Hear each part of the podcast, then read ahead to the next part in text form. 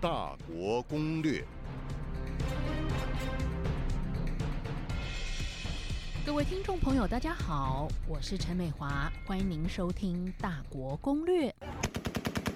这是在阿富汗喀布尔街头的枪声。美国自阿富汗撤军，有阿富汗人在机场爬上美国军机，结果飞机起飞后有人摔下来，甚至有人躲在飞机起落架被压死的这些消息和视频，令人惊心动魄。美国撤军引起的混乱，掀起各方严厉的批评。中国当然没有放过这个机会。我们看到美军所到之处，留下了千疮百孔的烂摊子。自王毅七月底会见塔利班代表团到塔利班夺权后，最近中国对塔利班各种友好谈话，俨然一副想承接美国撤出之后主导阿富汗局势的态势。如今的塔利班比上次执政时期更加清醒和理性。中方将继续支持阿富汗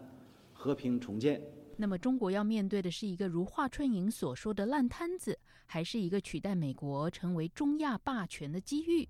阿富汗的局势开启了什么样的地缘政治变化？对于中美博弈产生什么影响？我今天请三位专家来解读。首先，我们来谈中国到底面对着什么样的局面。先请台湾淡江大学战略研究所教授黄介正老师来为我们分析。那么中国大陆要担心的大概是有三个面向，第一个是塔利班如果没有办法控制整个阿富汗的局面，嗯，第二个就是呃如果中国把自己的工程师、顾问、工人投入到阿富汗，资金投入到阿富汗，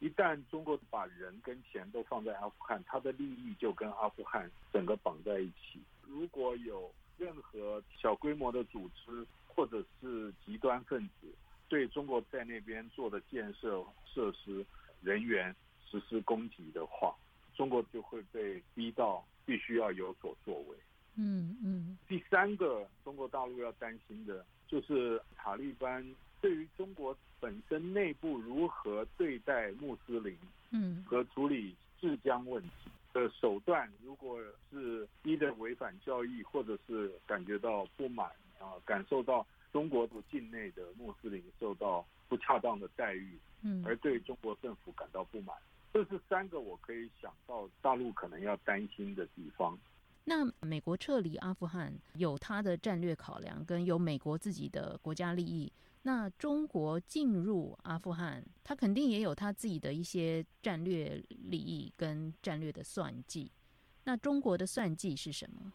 我觉得目前中国大陆不会冒进，呃哦，会想办法透过更好的外交联系，呃，以及双边的交流沟通啊，来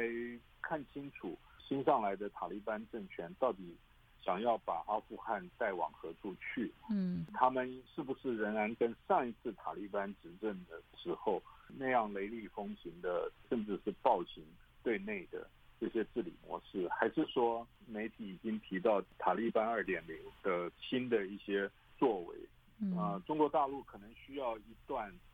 观察期，嗯嗯才会决定下一步怎么走啊。简单的说，我认为中南海的领导人在这方面是相对保守而谨慎的。嗯嗯嗯，所以接下来可能还没有那么快，可能还要再观察一段时间。对我我自己的预判就是，中国大陆不会重蹈奔赴坟场的这种经验，他们会相对比较克制、比较谨慎的跟阿富汗交往。即使中国将来要有多的投资，把阿富汗纳入“一带一路”，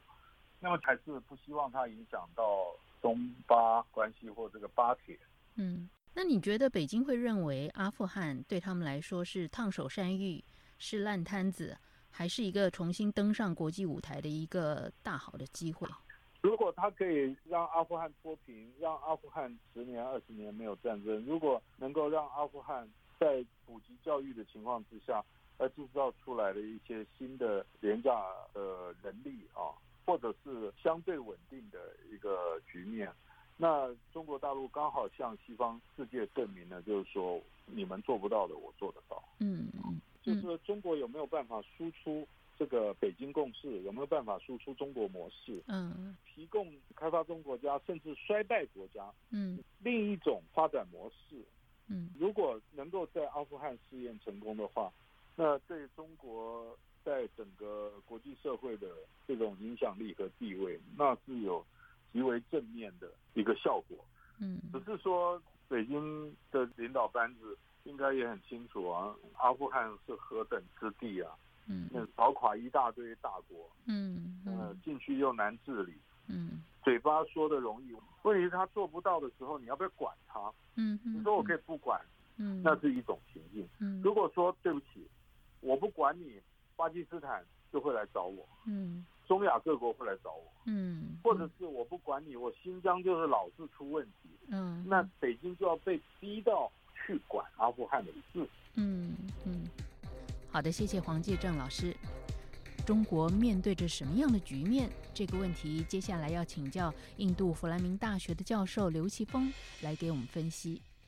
我觉得中国面对的是一个短多长空的一个局面。短多的话，就是说现在看起来，中国似乎在区域局势，特别是阿富汗局势上扮演重要的角色，嗯可以运筹帷幄，可以召集各方，在多边的架构下进行对谈，嗯看起来似乎很有影响力。但是实际上，阿富汗局势的发展，因为接下来存在很不确定的因素，嗯所以整个阿富汗局势进入混乱的这个几率是远大于进入和平的几率，所以接下来中方就不得不处理，或者是不得不和周边的一些国家共同处理，在没有美军跟联军维持秩序之下，阿富汗局势，这对他们来说会是很困难嗯嗯的一个发展。我觉得接下来强权态势的演变，或者是整个局势的转变，是取决于未来阿富汗局势的发展，也就是说塔利班重回执政，接下来阿富汗会是什么样的发展？嗯，当然，现在有两种讲法，一种就是现在塔利班已经不是以前塔利班了，嗯嗯，他们会学着如何统治阿富汗。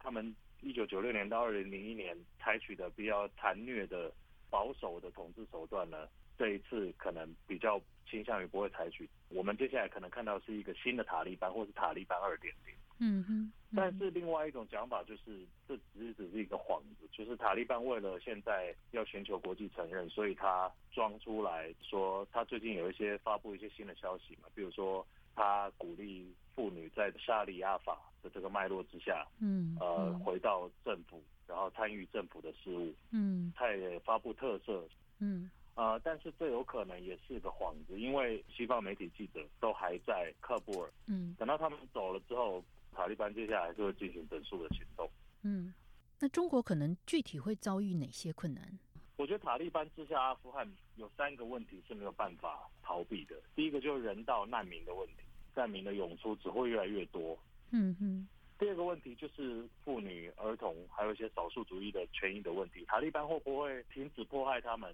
接下来，然后人权状况恶化的这样的情况是很高的。那联合国要不要介入？各强权的态度又是什么？嗯，那各强权在围绕这个议题上有什么斗争？嗯第三个就是说经济发展问题。阿富汗经济发展基础很薄弱，它不管是第一产业农业、第二产业工业或第三产业服务业，它的整个经济态势都是处于一个很弱势的局面。嗯他嗯们他没有相关产业可以发展。那阿富汗过去二十年来，经济依靠的是驻军经济，也就是美国嗯嗯的驻军加上美国资金的大量挹注。嗯但是现在美国整个撤走之后，阿富汗又恢复原来的局势，嗯所以这个摊子等于是回到塔利班头上。塔利班要怎么发展经济？他们向来都没有经验，他们也没有相关的知识，嗯也没有相关的领导班子，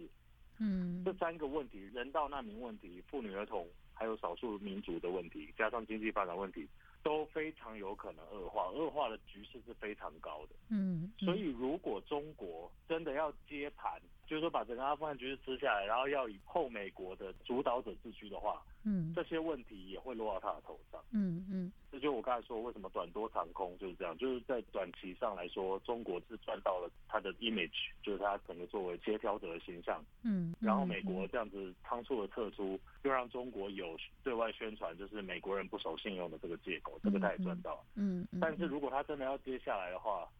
这些问题就是接下来他要面对的，嗯，呃而我觉得这个是很难 manage 的。嗯嗯嗯嗯，呃，那你怎么看？就是说，阿富汗现在的局势开启了哪些地缘政治的变化？周边的地缘政治会因为阿富汗这样的一个转变，会有什么样的变化？短期上来说，中美应该还是会尝试的营造着合作的态势，因为嗯嗯中方现在在阿富汗利益跟美国是趋同的。嗯哼，就第一个，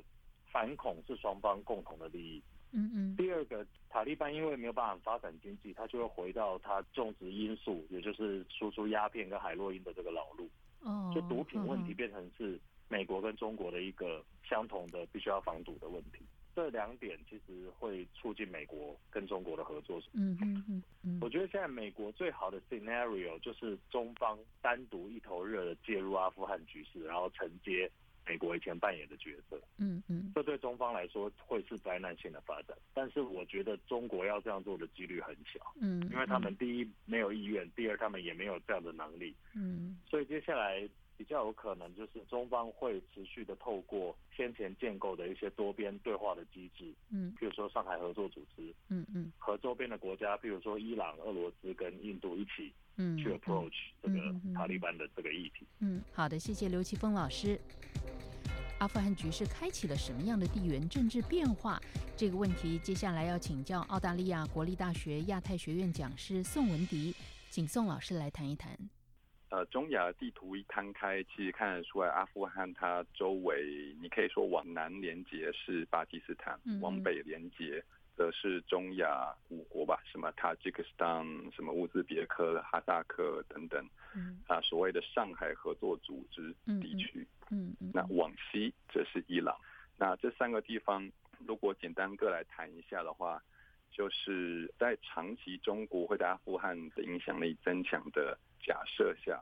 可以想象，呃，往北看的话，那边是中亚五国，原本是前苏联的领土，那当然苏联解体之后成独立之后呢，基本上走向中国和俄国事实共管的一个情况。那么日后如果中国能够逐渐增强在阿富汗的影响力的前提下，那么可能俄国、中国共管中亚局势，慢慢会在天平上往中国更加倾斜一些些。嗯所以这可能是俄国在调整它的势力范围的时候需要面临的一个新的态势。嗯那阿富汗的南边是巴基斯坦，嗯毕竟在过去二十年来，呃，美军打阿富汗战争的需要，所以他要运兵进去，要运粮食、后勤、弹药等等进入阿富汗的时候，巴基斯坦是主要美军进入阿富汗的呃后勤的主要管道。嗯嗯美国撤出阿富汗，可想而知也会减少在巴基斯坦的各种惠及巴基斯坦经济和发展的各种美军的存在的话，那么巴铁可能跟中国就会更铁，嗯这是往南看。嗯，那往西看的话呢，阿富汗的西边接的是 Iran，如果中国的西部可以打通阿富汗到伊朗的话，那首先中国是进入了中东赛局，这是一个之前几乎没有出现的一个情况。嗯进入中东赛局之后，伊朗接壤了两个地方比较有趣。嗯往西南边是伊拉克，嗯至今还是有不少美军的军事顾问曾在那边。嗯嗯那再往西北的话呢，伊朗的西北边接壤的是土耳其，嗯嗯嗯土耳其它是北约的东大门，所以等于说，呃，如果阿富汗作为帝国坟场的存在，以前是个缓冲区的话，那么现在缓冲区不在，中国如果在那边扩大影响，则中国、阿富汗、伊朗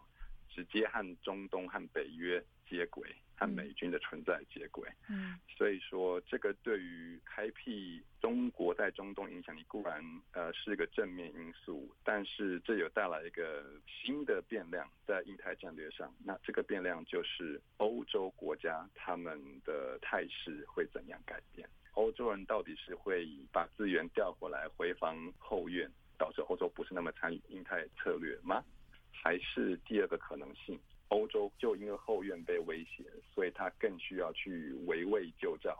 反向更加大力在印太，特别是第一岛链和东南亚周围，嗯啊，增加欧洲各国它的军事资产和其他外交上的投入，这个是下一步我觉得值得观察的一点。好的，谢谢宋文迪。阿富汗的局势还在变化当中，充满很多不确定的因素。我会持续为您解读。今天谢谢您收听《大国攻略》，我们下一次再会。